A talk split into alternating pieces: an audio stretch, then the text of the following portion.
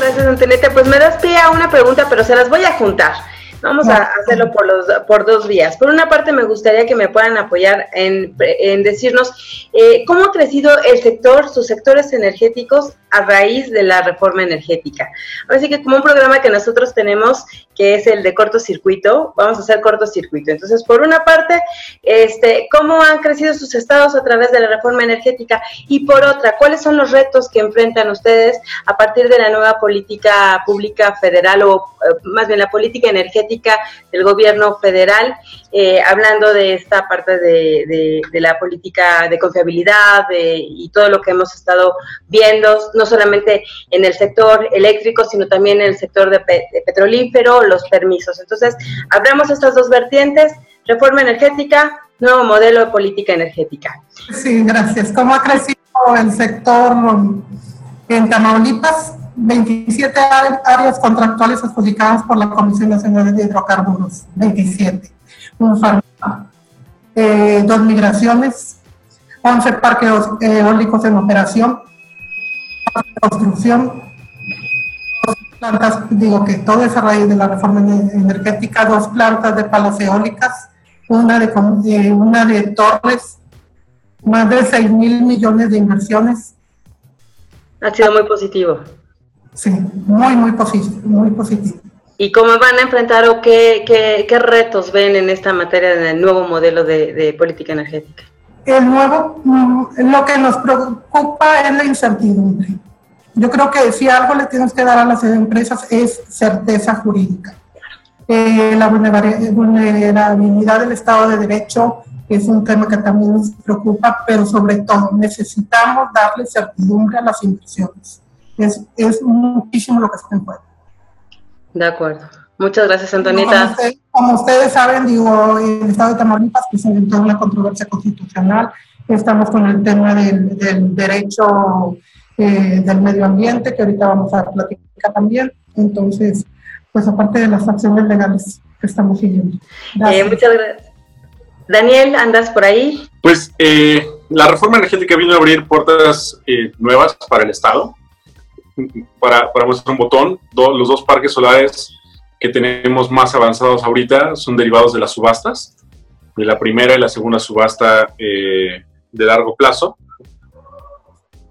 Pero también creo que la reforma energética no solo vino a traer estos grandes proyectos, en los cuales, si bien, como comentaba, eh, como comentaba en su momento, ha traído, eh, bueno, más bien, las nuevas disposiciones han traído cierta incertidumbre para estos proyectos, y, y, como yo también estaba diciendo, pues no, hemos recibido propuestas de cancelación formal como tales. Los proyectos están siguiendo, están eh, entendiendo la, nueva realidad que está eh, marcando el gobierno federal, pero creemos que, que, todavía puede haber un futuro, ¿no? Todavía hay un futuro para estos proyectos.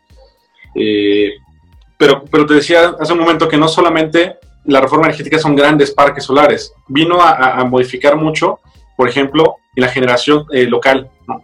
y en la generación distribuida creo que se le vino a dar un impulso todavía mayor. Entonces, creo que es ahí donde nosotros tenemos que, aprovechar ese, esas oportunidades que se van dando. Eh, la regeneración distribuida no se ha tocado para nada con estas nuevas disposiciones. y, como estados, pues eh, nos toca jugar dentro del margen que, la federación va, va poniendo. Nosotros, eh, igual que, Puebla, tenemos ahí a consultores amigos. estamos también por instalar este fondo eh, que, te permite generar economías a raíz de los propios flujos de energía que, está, que, paga el propio Estado. Y, tiene un rostro social y un rostro medioambiental. Con esos ahorros puedes empezar a implementar equipos de, generación distribuida, de abasto aislado, puedes empezar a, cerrar brechas sociales que tienes, ¿no? Eh, podría apostar a que de los estados que estamos en este momento en la conferencia, ninguno tiene el 100% de, de energía, de, de, cobertura de electrificación. ¿Qué significa esto? Pues que todavía hay personas que viven sin energía eléctrica. Cerca de dos millones. Imagínate. Entonces son personas a las cuales cada vez es más complicado llegarles por las condiciones eh, principalmente geográficas. Así es. Pero como Estado también tienes la, la, oportunidad y diría yo la responsabilidad también de poder atender esas opciones. Y para eso va enfocado también este tipo de fondo. Yo diría que, que, que la transición energética y la, la energía en, dentro de los estados deberá ser financiera para poder tener un rostro social. Entonces, eh, si bien ha habido como mucha controversia y muchas eh, incertidumbres a raíz de, de, las nuevas disposiciones, creo que todavía queda un margen muy, muy amplio dentro del cual podemos actuar eh, los estados y podemos empezar a traer beneficios para, para el propio gobierno, pero sobre todo para la sociedad. Muchas gracias, Daniel. Iván, te veo por aquí. Eh, yo creo que también pues, después de la, de la reforma energética, Sonora tenía aproximadamente 2 megas de, ¿cómo se llama?, de energía fotovoltaica y este, a través de esta reforma pues llegamos a tener 1.200 megawatts ya este, instalados.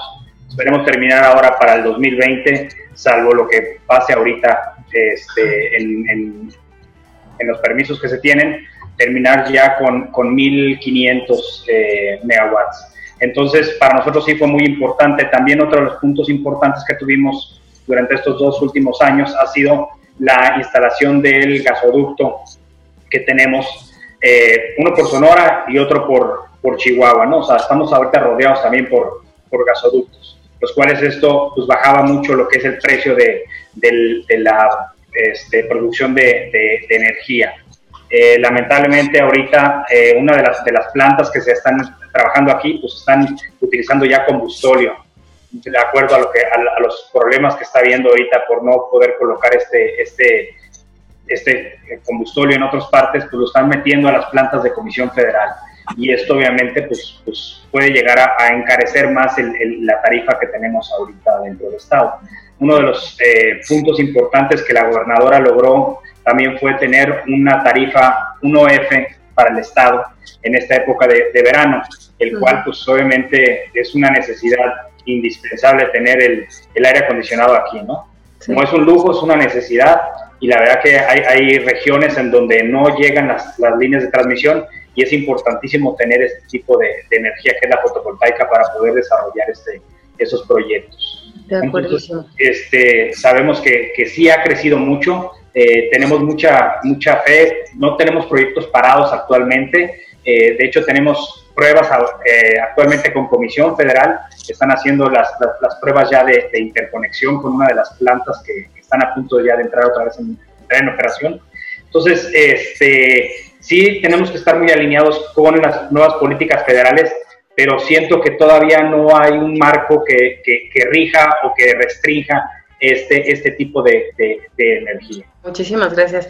Eh, eh, cortocircuito, Jorge, porfa pues en qué nos ha beneficiado, este, nosotros sí vimos una atracción de más de 1.400 millones de dólares, tan solo en el sector energético, a partir de la reforma y, con los proyectos de más la parte eólica. Nosotros somos ahorita el tercer estado en, producción eólica a nivel este país.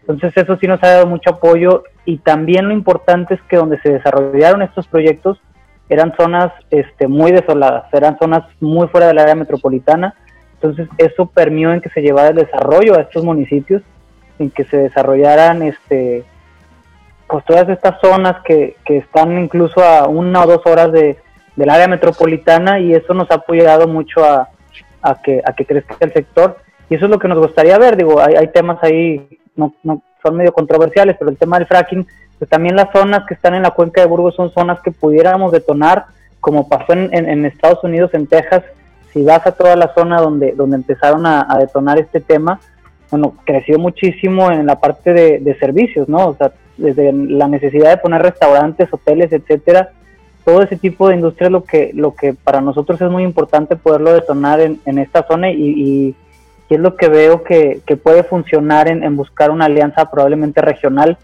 por la importancia que tenemos aquí, digo, no importancia, o, más bien pues el beneficio de la parte geográfica que tenemos Tamaulipas, Nuevo León y Coahuila. Entonces, pues potencializar esa, esa, esa zona, ¿no? Digo, para ser breve. Rodrigo, andas por ahí, ya te vi. Este, pros y contras, ahora sí que reforma y nuevas políticas. No, pues ve, la reforma ah, abrió un mercado nuevo que hemos podido capitalizar en los diferentes rubros. Ah, es, un, es un mercado que apenas empieza, es un, es un pequeño bebé y estoy seguro que todo el país lo va a poder capitalizar y impulsar y guiar hacia un bienestar energético nacional. La política de confiabilidad hay que encontrar cómo sí, trabajar con las diferentes instancias federales para poder tener en materia energética servicios conexos, en materia de, de upstream, ¿no? Uh, como sí, ¿no? como sí, qué regiones tienen pozos petroleros que son económicamente viables, ¿no? Cómo vamos a capitalizar el gas natural uh, del Estado y del país. Entonces, la, la reforma energética fue un, un, un triunfo para, para el, país y para Puebla y lo hemos podido capitalizar. Tenemos hoy casi 2 mil millones de dólares en inversión. Eh, tenemos a dos parques eólicos, dos parques fotovoltaicos y siete proyectos más del índole uh, en generación. Tenemos dos TARS, ¿no? uno que está por, por concretarse y uno más que está ya en, permisos finales. ¿no? Tenemos siete marcas de gasolinera que crea una competitividad. Tenemos tres uh, proyectos de, de, gasolineras a gas natural. Entonces, uh, fue, fue muy bueno. Muchas gracias. Eh, vamos con Efraín, por favor. Pues la reforma en nuestro estado fue buena. Antes de la reforma teníamos eh, 64 megas en fotovoltaico. Actualmente tenemos eh, adicionales 64, tenemos 120 y en construcción tenemos ahorita cerca de 350. Eh, ¿Qué es lo que nos depara con la nueva política energética? Ah, bueno, en, por ejemplo, en generación distribuida tenemos 300, 300 kilowatts instalados, ahorita vamos por eh, un acumulado de 15 megas este, y ahí se ha visto el crecimiento, ¿no? Eh, eh, ¿Qué es lo que, lo que vemos ahora con, con la política de confiabilidad? Pues hay muchos retos interesantes. nosotros teníamos previsto cerca de un giga para desarrollarse en 2021 a 2022 más o menos y, nosotros vemos que, este, que estas inversiones pudieran tener algo de, complicaciones con, con, la nueva reconfiguración que, que ha este, establecido CENER, ¿no? Entonces, pues la idea es buscar, más bien, que la federación dé las reglas claras sobre cómo va a estar esto, estos espacios que están en la, en la política de confiabilidad que pues realmente nos hacen quebrarnos la cabeza en, pensar qué es el espaciamiento, cómo, cuál es el criterio, etcétera, ¿no? Entonces, eh, vemos con, como, como todos los inversionistas esta, esta incertidumbre y, y sí nos gustaría que la federación nos resolviera mucho de, de esa política, ¿no? Porque la verdad, eh, sí hay muchas cosas que se quedan al, aire y, nos dan mucho que pensar. Muchas gracias, Efraín. Voy a leer una pregunta, es de Carlos. Eh, Daniel Rodríguez, no te desesperes, ahorita leo tu pregunta, pero quiero iniciar con esta, que es de Carlos San James, y darle la voz a Eli. Aquí la idea general es, parte de los problemas de los proyectos energéticos hoy en día es la misma certidumbre que te da sobre la federación para las obras que le tocan a la federación realizar. Vamos a hablar en específico de los proyectos de electricidad, ya que ha habido mucho cuestionamiento al respecto, ¿no? Entonces, muchas de las obras y refuerzos de líneas de transmisión tienen que ir de acuerdo al PRODECEN, pero muchas veces el Estado omite hacerlas o se les olvida o le da prioridad a sus propios proyectos de generación, aunque en transmisiones cuando, donde más utilidad generan. Entonces, parte mismo de la pregunta de este Carlos es ¿Cómo ven esa relación? ¿Cómo están trabajando con, con, la federación para ir empatando esos temas de la mano? Este, y más ahora que ha existido un distanciamiento, lo quieramos, lo quieramos o no, por las controversias constitucionales. Hoy, hoy en día veíamos al gobierno de Jalisco decir, bueno, tenemos la controversia, pero vamos a seguir trabajando porque estamos en, a medio, en medio, estamos trabajando pro medio ambiente. Entonces, ¿Cómo están haciendo brevemente, si nos pueden explicar, esa relación con la federación para temas energéticos en específico? Uh, recién comenzó la, administración, pues bueno, o antes de, la administración había figuras muy, muy dedicadas a, la atención a los estados. Nosotros, al menos en, Durango y, creo que con algunos estados que comenzamos una iniciativa de conjuntarnos para ir a tocar las puertas con las dependencias, eh, veíamos esto antes, eh, en, la, administración anterior, había alguien que te atendía y, te buscaba por parte de los estados. Llega la nueva administración, hay algunas figuras que ven, por ejemplo, el tema de renovables, llegamos a tener un acercamiento con ellos, después desapareció o se quedó congelada esa área y ya no tuvimos con quién acudir. Igual en la Comisión Reguladora de Energía había una persona que te atendía por estados, después ya no, entonces nosotros empezamos a ver que esas, esas ventanas se estaban cerrando de alguna manera y ya no había esta comunicación para ver las necesidades locales en los estados por regiones.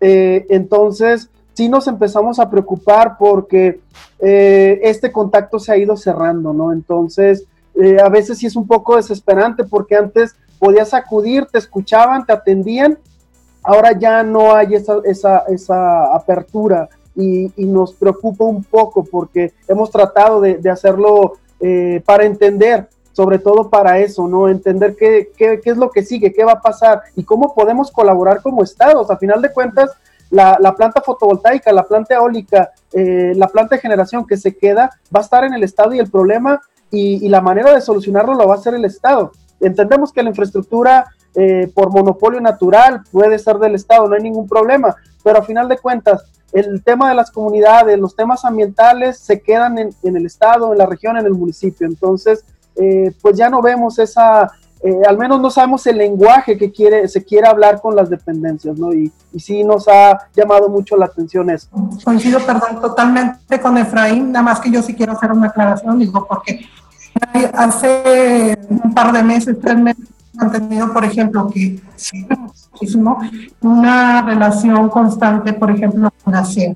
Estamos manteniendo reuniones periódicas, la próxima con Tamaulipas es el 31 de julio, y eso es lo que necesitamos, así necesitamos trabajar, la verdad, les agradecemos, se lo reconocemos, es una forma de trabajar en equipo.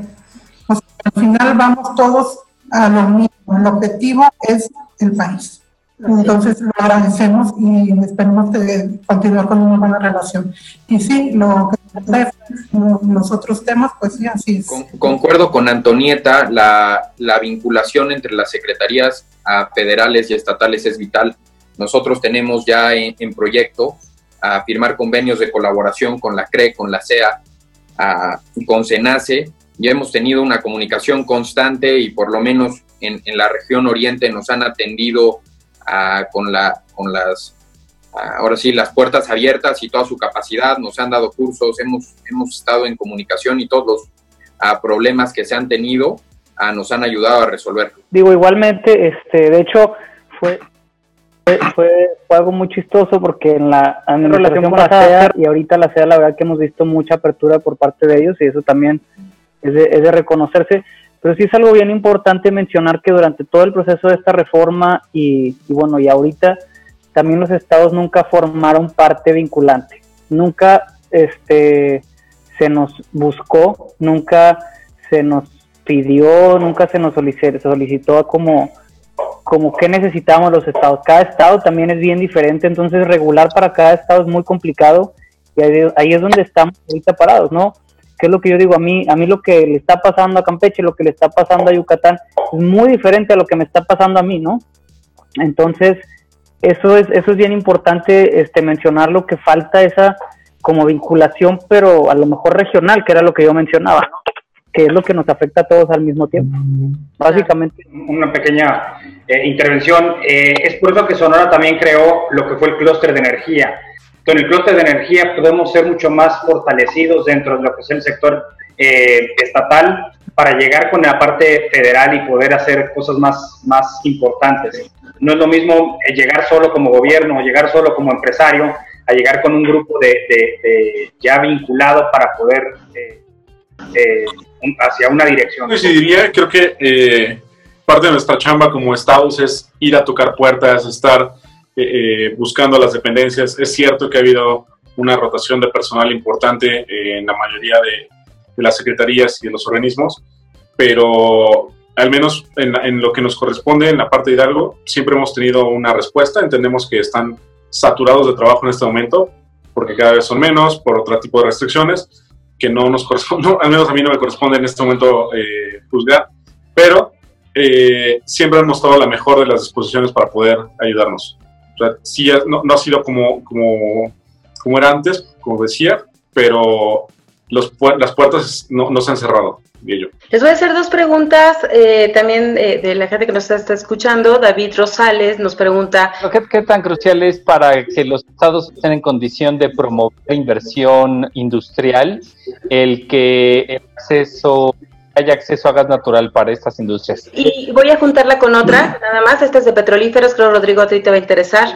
Esta es de este de Opis de Rodrigo, de Daniel Rodríguez, disculpen. Eh, ¿Qué rol ven que los estados pueden jugar en el mercado de petrolíferos? Ah, ya, el rol de los estados en el mercado de petrolíferos. Entonces estamos viendo la parte de gas natural y la parte de petrolíferos. El gas natural para el desarrollo económico de cualquier estado es vital para poder empezar a encaminar una transición energética planificada. No, realmente el, bienestar energético depende de acceso a gas natural a precios competitivos. ¿no? ¿Y qué rol tiene que jugar el Estado en, detonar el sector de hidrocarburos? Lo, lo divido en, en upstream, midstream y downstream, ¿no? Tienes un papel vital que jugar en la distribución. Hoy se, se vuelve un juego de logística, no es logistics, ¿no? Es, es vital, como en el resto del mundo, en realidad tu, tu distribución se vuelve esencial, ¿no? Tus costos y tu competencia van a crear que tener acceso al combustible sea, sea la forma de sobrevivir. También tenemos que ver que en la reforma se, se planteó ciertos, ciertas seguridades energéticas, por decirlo así, y los estados tienen que empujar la inversión a, contar con esos 11, 11 días en hidrocarburos.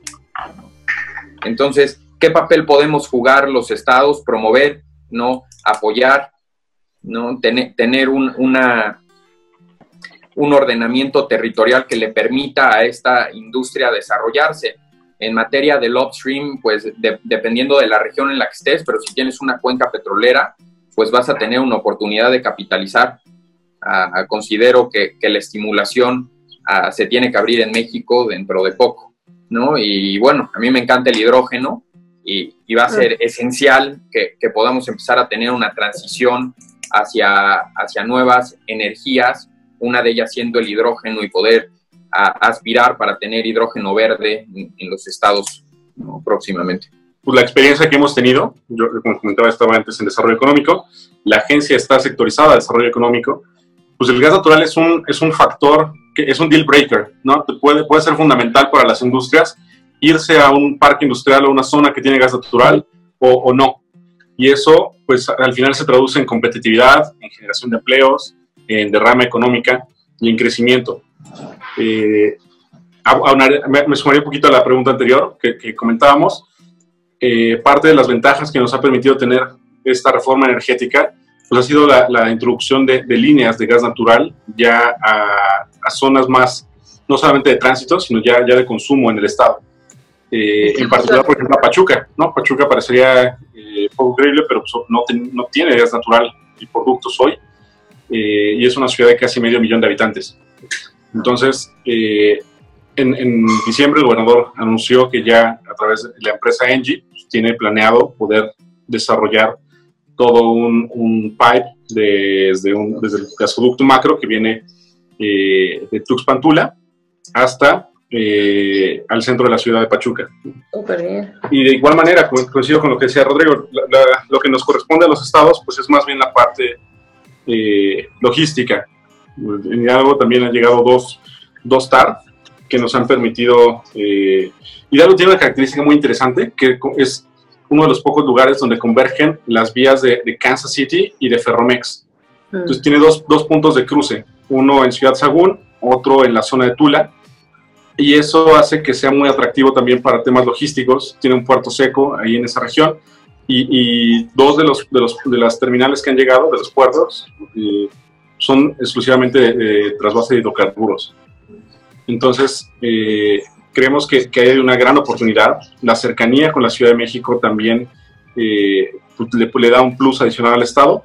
Y si, eh, si, conforme vaya progresando el nuevo aeropuerto de Santa Lucía, pues también va, va a hacer que, que esta zona requiera más combustibles. Para comentar, cuando dije que había dos empresas que estaban sectorizadas a la comisión, la otra está en Energía Alianza. La mención que, por ejemplo, uno de los estudios estratégicos que ha hecho Energía Alianza con el Instituto Mexicano del Petróleo es precisamente el poder traer, un, eh, es un proyecto ejecutivo, un análisis para poder traer gas natural al centro del Estado. Eh, sabemos que no se puede desarrollar una zona económicamente si no hay gas natural. Sí sabemos que para la industria es indispensable. Vamos con otra pregunta. Ahora sí que para los panelistas. Eh, hace poco pues entró en vigor la, una fase de las políticas públicas de almacenamiento y bueno, estamos viendo que, el almacenamiento, bien lo dijo Rodrigo Osorio, eh, es, es toral el tema de, logística en materia de, de petrolíferos y estamos viendo que hay un rezago tremendo en materia de, logística y almacenamiento. Eh, ¿cómo, ustedes están trabajando desde las agencias para potencializar esto? Porque realmente, pues, eh, una contingencia puede, puede venir en cualquier momento, ya la vivimos hace, hace, hace unos años, ¿sí? Algunos estados de la República, y, y bueno, ¿cómo ustedes están potencializando esto y también pues estamos eh, eh, ante un escenario regulatorio pues un tanto ralentizado, ¿no? Por todas las cuestiones y las medidas de, austeridad. ¿Cómo, ¿Cómo, sirven ustedes no nada más para potencializar la inversión, porque también estamos hablando de generación de empleos, de bienestar y, no nada más de seguridad energética, sino también un tema de, de vinculación entre el empresario y la entidad federal? Si quieren, continúo. Ah, nosotros hicimos dos esquemas. El primero fue a entender la demanda. ¿no? Se, hizo un análisis de, cómo estaba nuestro litraje para poder tener una planificación. Y la segunda fue a través de la Secretaría de Economía una vinculación con las gasolineras ya actuales y otras marcas. ¿no? asimismo con, con, las gasolineras que, que optaron por cambiarse de marca a los TARS y, y pedirles espacio. Estamos planificando una área que sea un recinto fiscalizado especial para poder tener ahí un, un, apoyo fiscal, por decirlo así, que no se pague el IEPS hasta que se saque el producto. Eso, eso va a dar una competitividad también. Sí, mira, en Sonora tenemos una ventaja. Tenemos a una hora y media de aquí lo que es el puerto de Guaymas.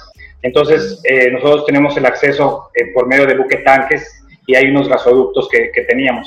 También eh, cuando hubo el problema de la escasez de gasolina, eh, tenemos alrededor de, 10 compañías eh, nuevas en, hidrocarburos y ellos transportaban todo vía terrestre también cruzando por la frontera de Estados Unidos.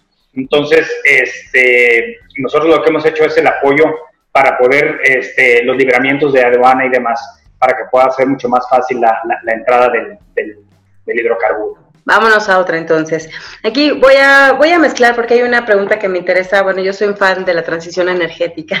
Este, entonces, aquí Inder nos pregunta qué funciones, atribuciones tienen los estados para impulsar la transición energética. ¿Qué, o sea, ¿qué están haciendo ustedes para impulsar la transición energética? Y yo quiero ah, juntar con esta pregunta eh, una que les hice, que les mandé hace un rato. Nosotros le llamamos Revolución 2.0, que es una especie de federal energético. Y cuando digo nosotros es WeTweet Energy, porque así es como nosotros visualizamos esto, que es la revolución, eh, la, perdón, la reforma 2.0. En otras palabras, es caminar hacia un proceso de descentralización de la toma de decisiones para empoderar a los estados, ¿no? Y esto, en un momento de transición energética, consideramos que podría ser algo muy viable para los estados. Obviamente eh, estamos hablando de cuestiones constitucionales, legales, este, importantes, porque vivimos dentro de un marco eh, federativo y centralista en un país centralista, ¿no? Entonces, eh, primero quisiera saber también cuál es su opinión sobre esta reforma 2.0, sobre este, esta reforma energética donde podríamos estar descentralizando y cómo los estados pueden estar avanzando y qué atribuciones tienen para avanzar a esta transición energética. Bueno, la parte que comentas primero la, lo que ustedes ven como la reforma 2.0, creo que para mí, este, ya lo mencionaba hace, hace un momento, es muy buena idea, porque esto creo que nos ayudaría mucho en, reducir los tiempos y los trámites institucionales que ya, que ya existen, ¿no? Obviamente, pues tendría que llevar a cabo una regulación importante, porque pues también, obviamente el tema de seguridad energética no podemos dejarlo todo eh, a manos de cualquiera, sino tener un, un, un centro, un ente que, que sea quien, quien administre y regule, pero que tenga una, una libre competencia y que a lo mejor, como lo mencionaba, buscarlo hacerlo de manera regional, ¿no? Que cada región tiene sus, sus problemáticas. Entonces creo que sería muy importante verlo desde el punto de vista regional, que ya existe, digo, nosotros por ejemplo tenemos el SENACE este, regional, pero pues a lo mejor empoderar un poco más esa parte de, de, hacerlo por región y descentralizarlo un poco de, de, la parte federal, que muchas veces eh, yo he tenido mucho acercamiento con ellos, este, el SENACE aquí regional han sido muy, muy abiertos, pero sí, pues siempre están esperando también la instrucción de, de la parte federal, ¿no? Claro. Y en materia de transición energética, ¿cuál es el avance o cómo que es también? Bueno, obviamente casi prácticamente todo se está trabajando en materia de, renovables, ¿no? Pero hay muchas otras cosas eh, que, que, conllevan o que, eh, que abrazan la transición energética. Pues como mencionaba, este, obviamente el, tema de renovables es el, es el número uno para nosotros, pero también la parte de la eficiencia energética. Nosotros hemos hecho demasiado hincapié este, llevamos casi dos años trabajando en esta estrategia, han sido este, muchos esfuerzos, pero creemos que ahí es donde está el punto clave para poder este, transicionar, ¿no? siempre lo veo y lo, platico con el equipo, es, pues primero hay que ver cómo reducir y luego ya mejorar, este, porque esa es la única manera en que, en que lo podamos a poder lograr este, a grandes trazos, ¿no? Entonces, creo que va mucho enfocado en esa parte, eficiencia energética, eficiencia energética, para la industria y para la parte residencial. Y, creo que va por ahí, como nosotros Coincido con Jorge, totalmente de acuerdo con 2.0. Creo que, y ya lo mencionaba él, que el tema de las regiones es muy importante. Lo que necesita Campeche no es lo que requiere Tamaulipas. Entonces sí necesitamos eh, puntualizar. Eh, a 2.0 me encanta la iniciativa. Creo sí necesitamos regulación, sí se necesitaría un nuevo marco, pero creo que valdría la pena.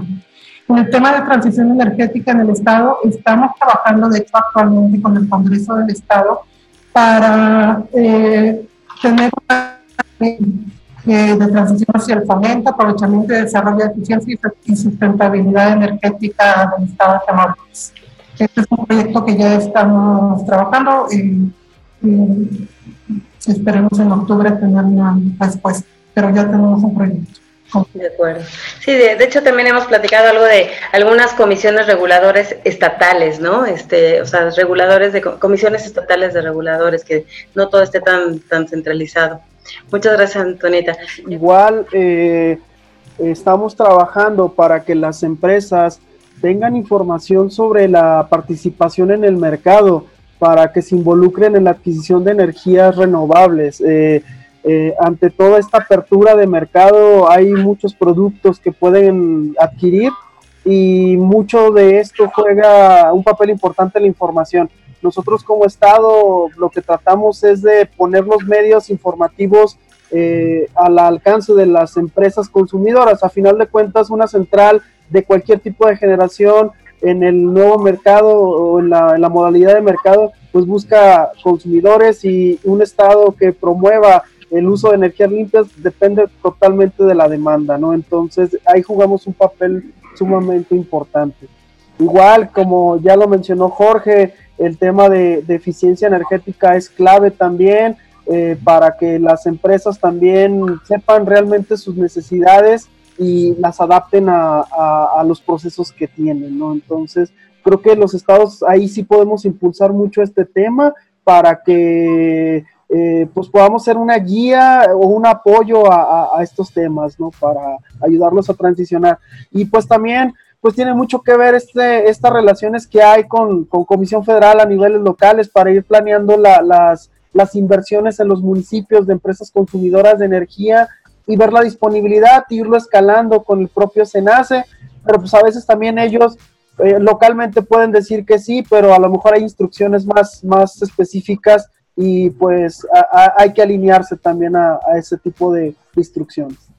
¿Pero estarías de acuerdo con una reforma 2.0 o un federalismo energético? Sí, por supuesto que sí, este, eso, eso empoderaría a los estados también porque estarían impulsando sus fortalezas energéticas y además tendrían una recaudación propia en esta materia, ¿no? entre otras muchas cosas. Sí, y, pudieran ellos eh, en algún momento los estados diseñar su, su diseñar su armadura para, para la batalla, ¿no? Entonces, eh, cada, cada estado pudiera, conociendo sus necesidades internas, pudiera configurar su matriz energética como, como pudiera y hacer una, una, un control y una planeación más, más acertada, ¿no? Por ejemplo, hablando de esto de intermitencia o, variabilidad, este, variabilidad. Eh, pudiera, pudieran eh, elaborar estrategias más, más acertadas, más puntuales, ¿no? Más precisas y eso pudiera ayudar mucho. en el tema de, un federalismo,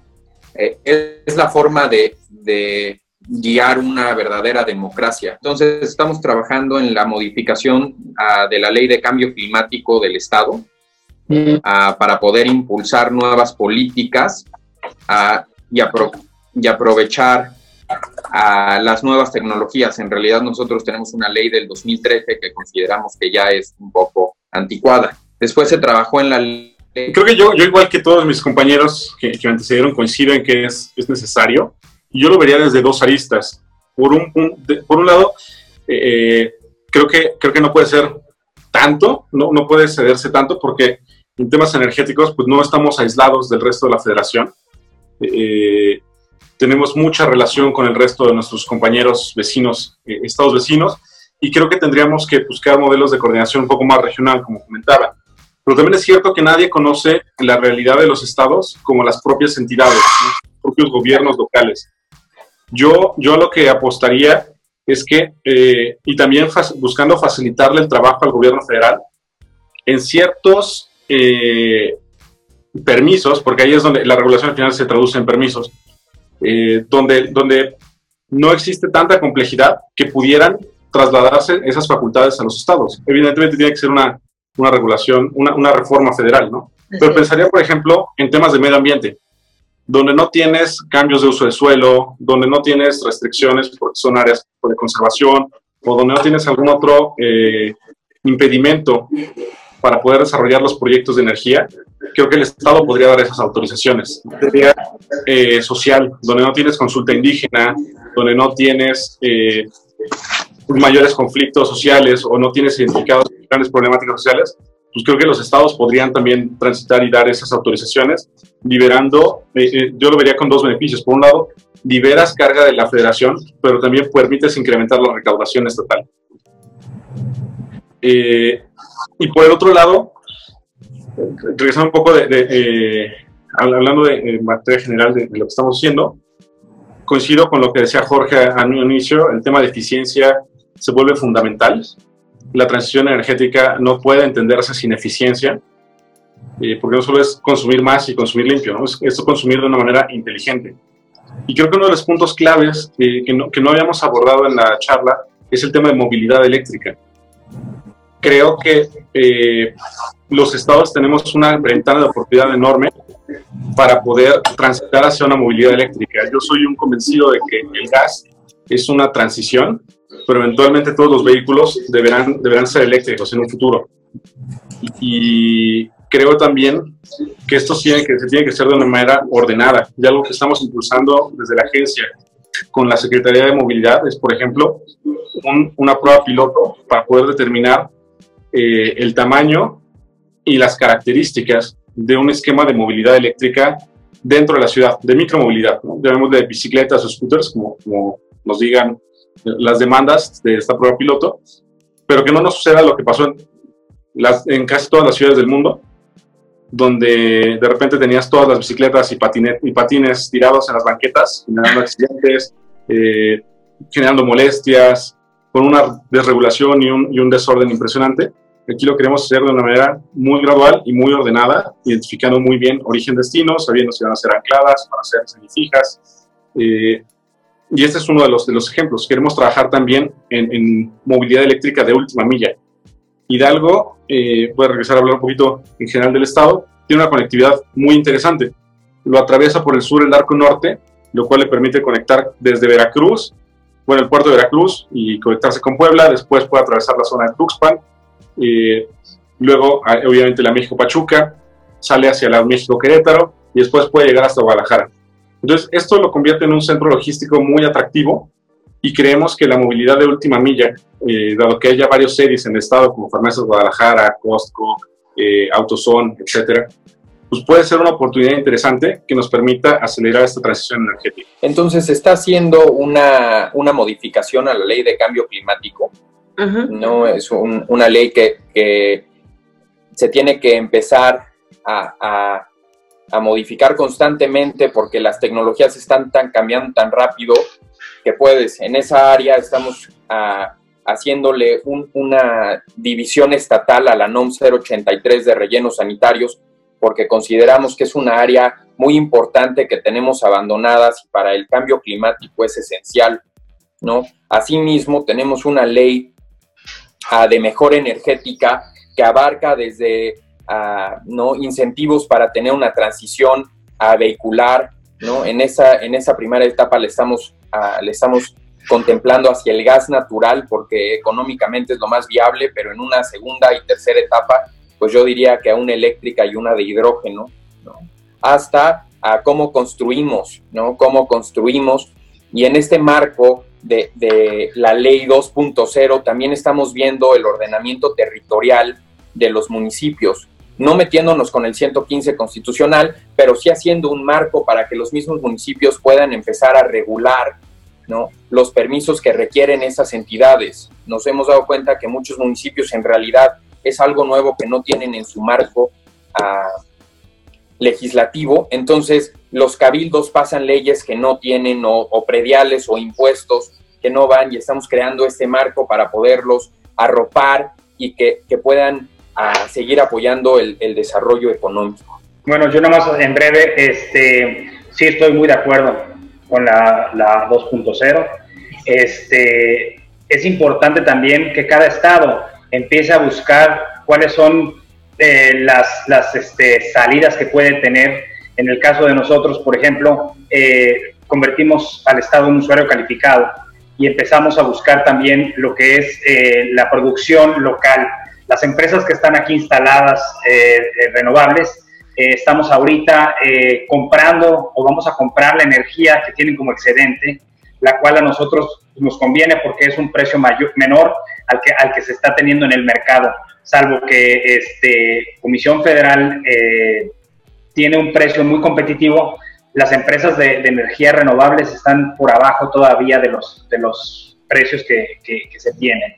Entonces, eh, pues como, como este como este apoyo a, estas empresas, nosotros vamos a estar directamente comprando este, este tipo de energía.